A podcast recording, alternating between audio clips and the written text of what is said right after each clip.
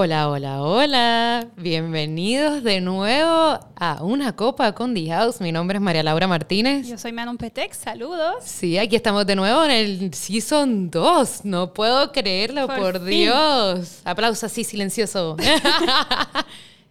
Hicimos algo diferente esta vez. Eh, les preguntamos a ustedes por las redes sociales, por nuestro Instagram, a ver qué es lo que... Bueno, nuestro Instagram es The House abajo. Hay que eh, decirlo, hay que decirlo. Claro, The House PR, así hay que decirlo. No me miró como que María Laura, pero dilo yo. Sí, porque si quiere participar al próximo y decirnos. Y de hecho, usted nos escribieron vía las redes para decirnos y por qué no salió otro episodio. Eran vacaciones, señores, pero sí, ya estamos de vuelta. Las dos estábamos en nuestro propio país, yo en Francia, María Laura en Argentina, así que por eso nos tardamos en, en regresar. Pero nada, preguntamos, ¿cuál ustedes quieren que sea el tema para el primer episodio de este nuevo, de nuestro season. Y ustedes escogieron Hollywood y el alcohol. Las películas y los vinos y los licores y la cerveza. Así que estamos aquí para hablar de eso exactamente. Y me parece fantástico. Pero antes que empezamos el podcast, porque como le dije, estábamos de vacaciones, teníamos mucha hora de avión en las dos. y yo descargué una app. Eh, eso no es un sponsor. La verdad que no, no nos han pagado nada. Nadie nos está pagando aquí. No, eh, es una recomendación sincera y honesta. Eh, este app se llama 100 Days. Es disponible por lo menos en iOS, no sé en Android, y cuesta como 5 dólares. Ok, ¿y qué es? Imagínense que están en la piel de un personaje que de cantazo recibe una carta diciéndole que un familiar le ha donado un viñedo en Piemonte.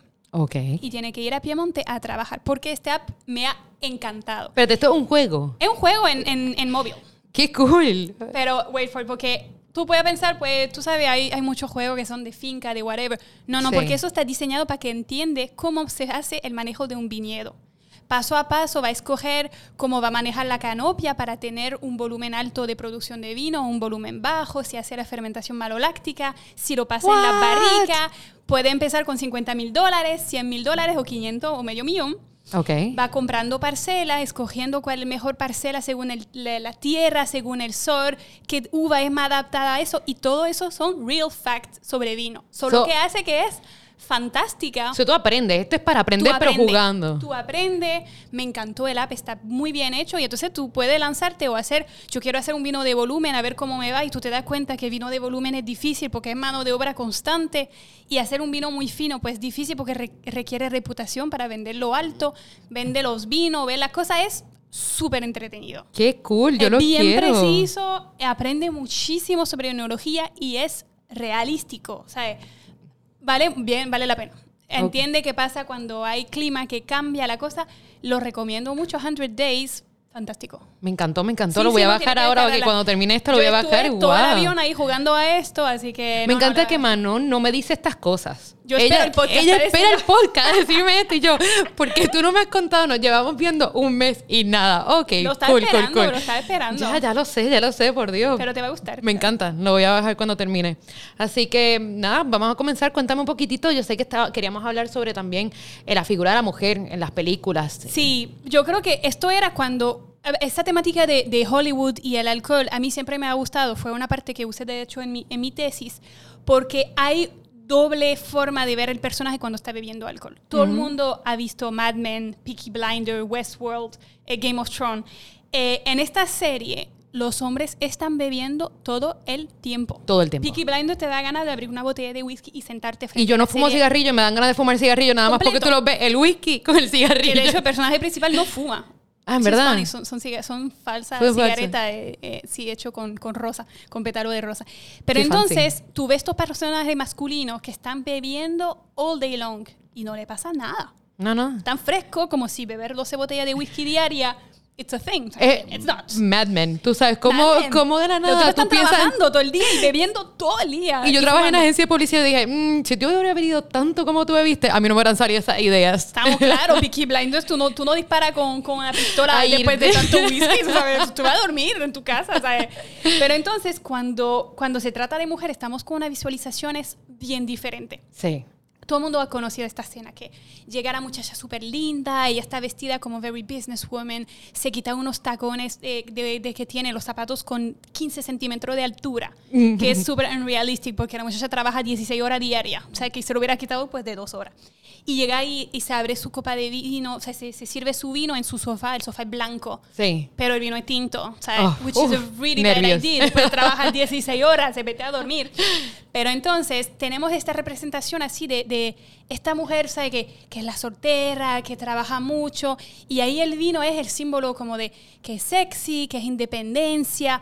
Tenemos todo este visual que este vino tinto va a ser para esta mujer empresaria. Sí, que la va a calmar. Sí. Este personaje. Correcto. Y al otro lado tenemos Brie Van de Kamp, que llega a su casa a las 10 de la mañana después de dejar los nenes en la escuela y se abre una copa de Chardonnay enorme y tuve este personaje que básicamente está entre un alcoholismo profundo, una depresión y, y mucho, tú sabes, ella bien loca en su personaje. So, tenemos algo que es como bien, bien diferente, que va a definir qué mujer tú eres, cuando para los hombres es accesorio a They just drinking. Sí, porque si ahora mismo tú me lo acabas de decir. Un, tienes a una mujer que es cuando sale del trabajo, abre su copa de, o sea, abre su, su botella de vino. Y la otra la ponen como la borracha porque es a las 10 de la mañana, 11 de la mañana, habiendo su, una, una copita de vino, which no te hace, se supone que tú de almuerzo te puedes tomar una copita, no es como tener este bias. hay mucho más eh, personajes femeninos que están bebiendo que no, no tiene un, un pequeñito point. Un personaje como Meredith Grey en Grey's Anatomy se toma, cuando se empezó a tomar tequila, ya se ve tequila, bebé enorme. En la misma serie empieza porque ella se despierta y no sabe ni quién es el tipo al lado de ella porque ha bebido un montón de tequila. En How to Get Away with Murder, la abogada, que es bien estricta, bien, bien fuerte y todo, llega en su casa y ahí se empieza a beber una cantidad de vodka que está exagerado.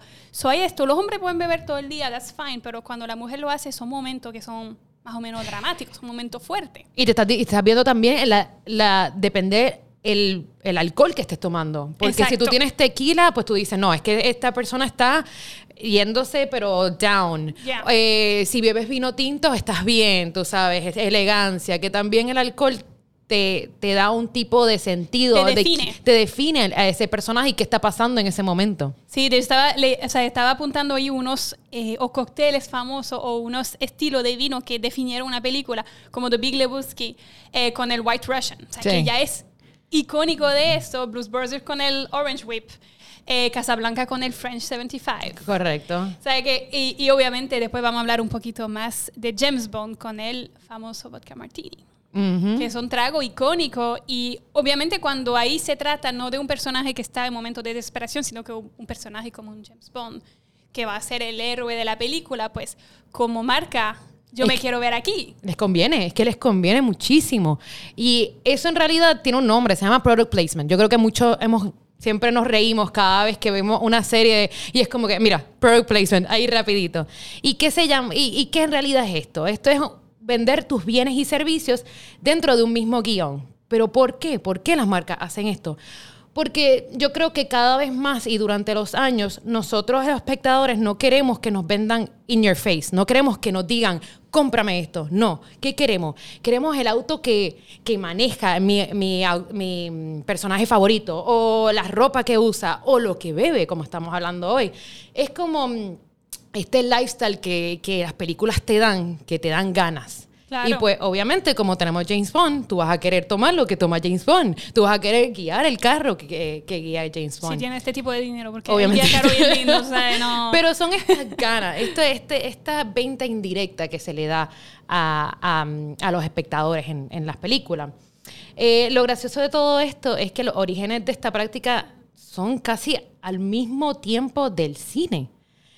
Eh, la, película Wings, que fue la primera en recibir un Oscar como mejor película, ya promocionaba una marca de chocolate. Y esto fue en 1927. estamos diciendo que ya las marcas sabían que esto era un poder grande. Que no era que te tenía que vender y decirte, cómprame el chocolate, sino es, se lo voy a dar a tu personaje favorito y sé que me vas a comprar el chocolate. Un ejemplo de esto es, en los comienzos de los 80, ray las gafas, no eran famosas. O sea, eran, estaban ahí, pero no tenían la fama que tienen ahora. No sé si se acuerdan la parte de Risky Business, donde Tom Cruise está bailando en calzoncillos con la camisa y tiene una ray se hizo tan y tan famoso que el año después de que saliera la película, eh, se vendieron 360 mil unidades de solo ese, ese, modelo. Ese modelo.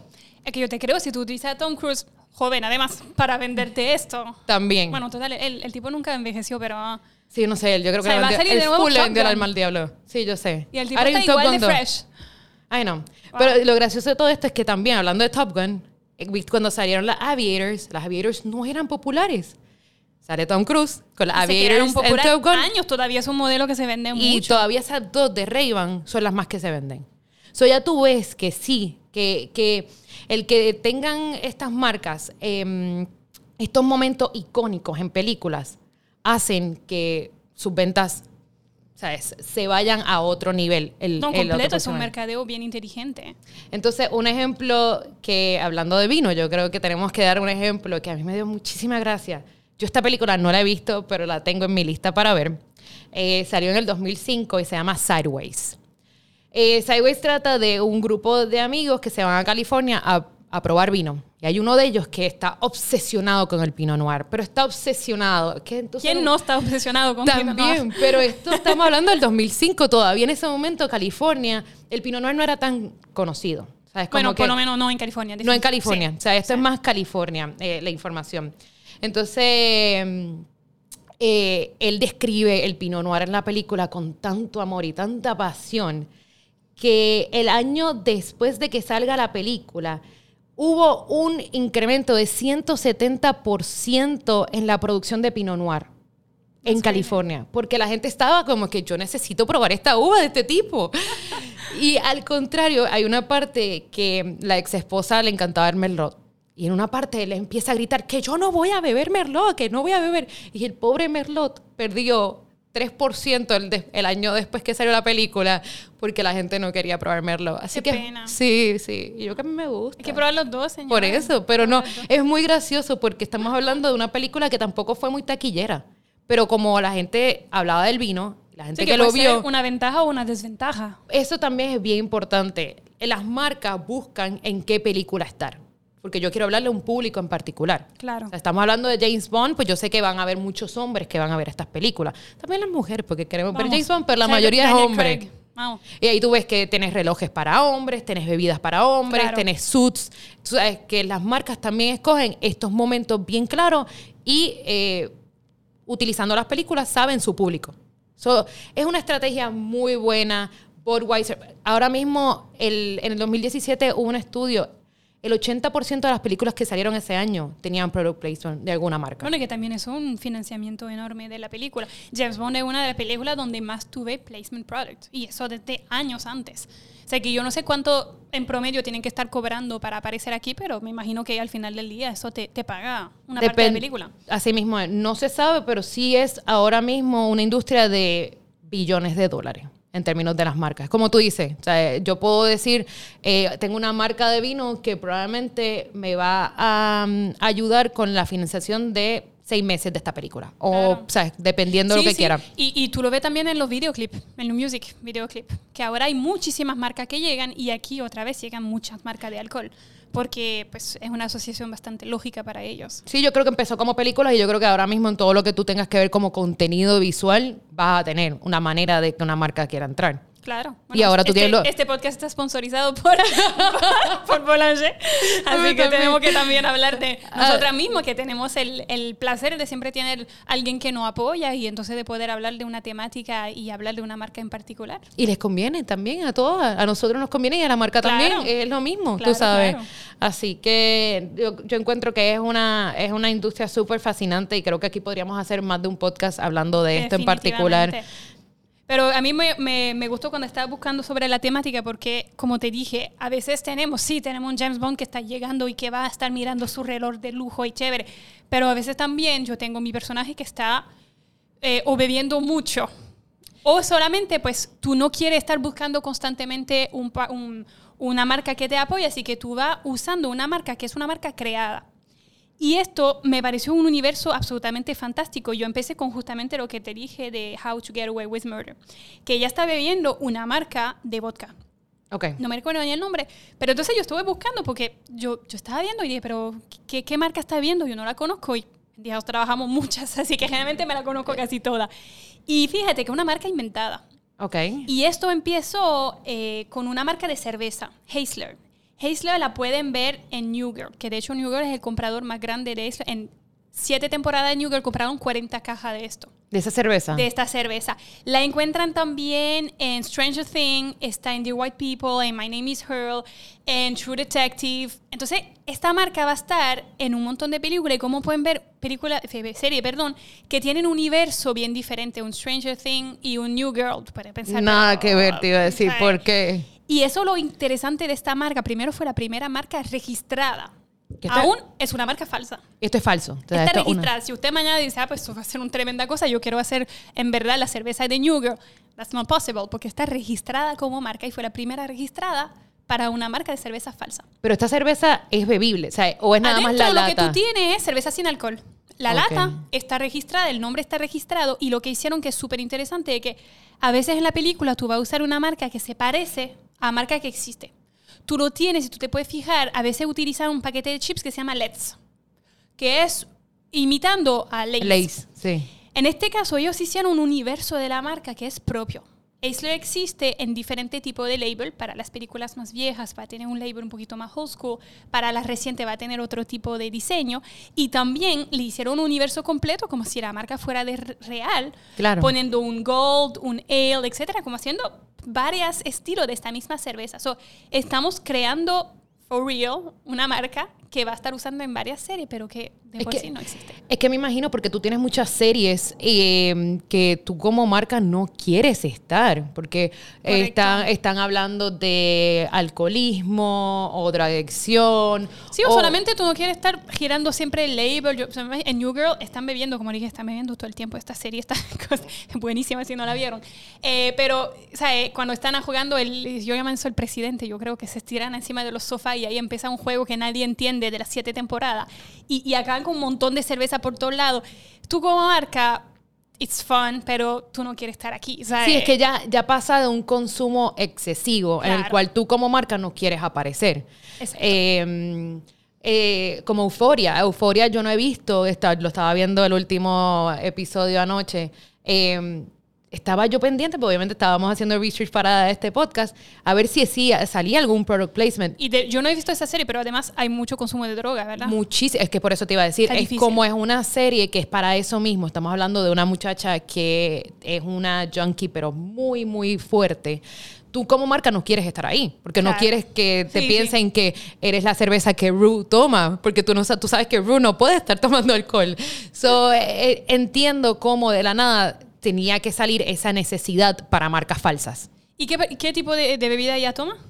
Bueno, ella, está, ella no podría tomar alcohol. Eh, ahora mismo es que estoy viendo, ella en realidad tú no la ves tomando, tú la ves tomando yendo al gas station y sí, como parece un Gatorade, pero en realidad no es Gatorade. Eh, tienes estos paris de, de adolescentes pero nunca sale una marca en particular. tú ves los vasitos rojos, pero tú no ves mucho porque yo no sé si alguna marca se quiere pegar ahí. No, no creo que ninguna marca. actores famosos, tú no quieres estar presente, pero lo, te preguntaba porque también es interesante el escogido de la bebida a este momento. Tú estás con Young Teenager, tú lo tienes en Skin, etc. Ellos van a estar bebiendo marcas y cosas que se consumen este tipo de jóvenes. O sea, tú no vas a estar en un big party de teenager de, de 17 años y están tomando un ron añejo. No. no, lo que tú tenías eran los... tú tienes que estar eso también que es interesante, que visualmente tú quieres ser libre de escoger cualquier tipo de bebida que tú quieres para, para que tu personaje tiene que pegar con uno. El Cosmopolitan en, Sex and the City, tú sabes, tiene que ser algo que, que pega con tu personaje. Y uno de, de, los personajes más icónicos del cine que queríamos también hablar era Hannibal Lecter. Obviamente teníamos que hablar de él. Obviamente. Silence of the Lambs, una de mis películas favoritas. Yo la amo. Y me gustó que vayan escogiendo el Chianti para este personaje. Porque tú no imaginas Hannibal Lecter están tomando tequila. O vino blanco. ¿Tú te imaginas? O vino blanco, no, vino blanco un rosadito. Un rosado. Un mm. champagne on ice, ¿tú sabes? no creo que sí no pero no funciona. y me gusta que cuando, yo no sé si, si, si, conocen bien esa película, pero la primera vez que Clarice Sterling entra en la cárcel para conocer al Dr. Lecter, tienen esta escena donde van ahí hablando y la primera cosa que ella habla, ella está viendo en la pared de la célula de él unos dibujos hechos a mano, fue unos dibujos del Duomo de Florencia. Y la conversación empieza no sobre eh, la persona, no sobre la cantidad de personas que mató, no, no, empieza sobre Florencia. Y él la ve mirando estos dibujos y dice, ¿conoce a Florencia? Y ella no le contesta, pero le, le dice todos estos detalles de memoria, porque no tiene, o sea, estos dibujos han hecho solamente con su memoria y él está ahí con dibujos súper, súper precisos, solamente de memoria. Y rapidito siguen hablando y ahí dice esta frase icónico. A census taker once tried to test me. I ate his liver with some fava beans and a nice Chianti. Entonces, tenemos en una escena la explicación de quién es el personaje de Aníbal Lecter. Él tiene buen gusto, no en términos de comida, pero en términos de el ama Italia, el ama Florencia y la visión. Él tiene una inteligencia más arriba mm, no, de, él es, la mayoría. Él es un genio, o sea, eso lo sabíamos. Y es un psycho. Obviamente, porque muchas veces, muchas veces los genios son psicópatas. Pero, pero tú te imaginas que en una sola escena yo tengo la definición de este personaje. Entonces, ¿qué pega con buen gusto, fineza, inteligencia superior y también con Cannibal Wayne Pairing? No, y fue muy, no, obviamente, y también lo ves porque es su obsesión con Italia. Obviamente ellos no podían de la nada darle un español, un californiano o un argentino. Estamos hablando de que si él está obsesionado con el país de Italia, tenías que darle lo más ¿sabes?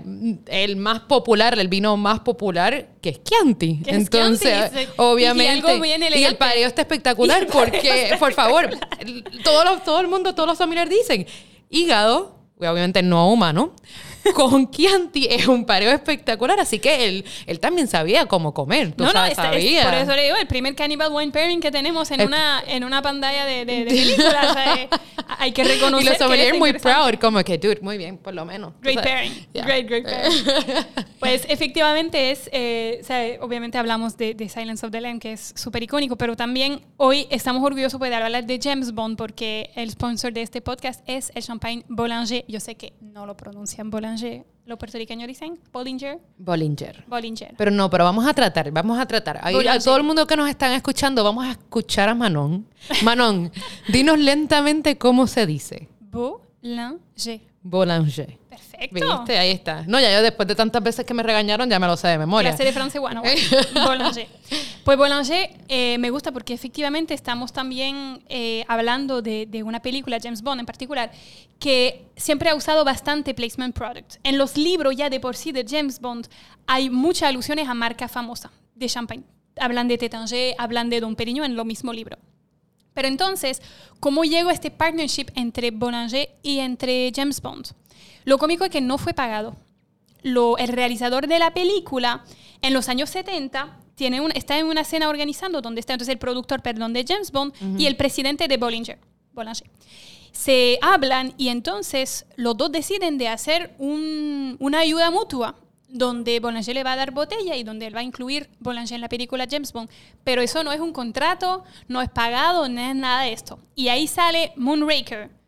Y es la primera vez que aparece Bollinger en James Bond en Moonraker. Y es comiquísimo porque Moonraker, el malo, se llama Joe, de, no sé cómo tú dices en español. Joe de... de, la boca. Ah, ok, sí, Joe. Joe. Y él está ahí con, con, su, con su enamorada y saca una botella de Bollinger y va ahí abriéndola con los dientes. Y tú no. No la hagan, no hagan Por favor. Y, y, fue la primera vez que se veía el champán y, se ve de una forma que es a la misma vez comiquísima y muy romántica, que el malo está ahí con, con su jeva y quiere abrir una botella buena. Y entonces, pues, parece que le gustaron mucho a, a los fanáticos de, de, James Bond. Y esta colaboración siguió en 1983 con Octopussy, que eh, Roger Moore abre una botella de Bollinger del 1973 mientras está uh. en la cama con la James Bond Girl. Oh, y lo súper interesante es que este era el champán oficial de la boda de, de, Lady Diana con el príncipe Charles oh. dos años antes. So era the hot thing en el mercado porque el príncipe se había acabado de casar con esta misma botella y que allá James Bond vaya abriéndola con, con la James Bond Girl. Y más que James Bond es inglés, o ahí está como que la fama también, tú sí, sabes, más Inglaterra. María bien, eh, así que esto, esto siguió y, y obviamente nosotros sabemos que James Bond es un amante de bebida. Le está hablando ahorita del vodka martini, del famoso vodka martini, el shaker, y no a la cucharada que se toma James Bond. Que de hecho hay, teoría sobre eso, que está interesante. El facto que tú lo pasas al shaker hace que, que el hielo se derrite un poquito más. Y entonces dicen que él toma esta bebida para que sea más aguado y que se puede quedar listo para pelearse. So, I'm not sure porque él bebe bastante durante esta película. Yo no creo que al shaker o a la cuchara cambia mucha cosa, pero bueno.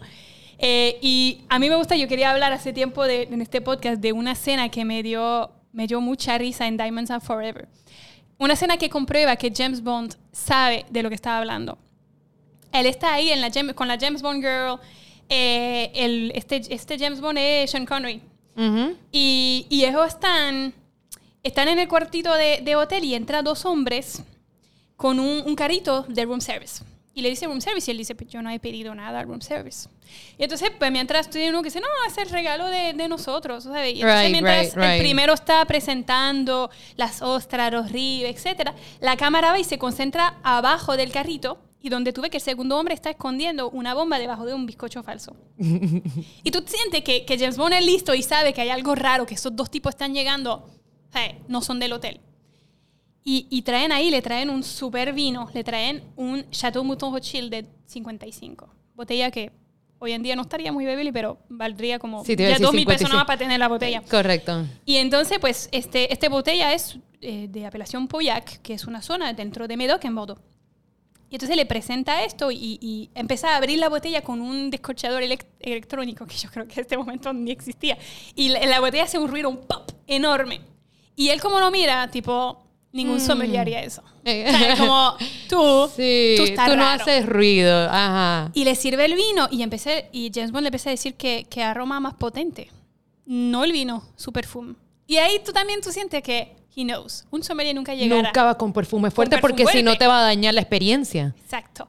Y entonces pues el tipo, pero le dice, ah, el vino está muy bueno, etcétera, se relajan ahí un poquito. Y rapidito James Bond le dice la, tercera cosa para pillarlo, para saber que no es un sommelier. Él le dice, con una cena tan buena, hubiera esperado un claret. Claret, para los que no saben, es un Bordeaux Blends. Mouton Rothschild es un Bordeaux Blends, obviamente, porque es un vino de Bordeaux.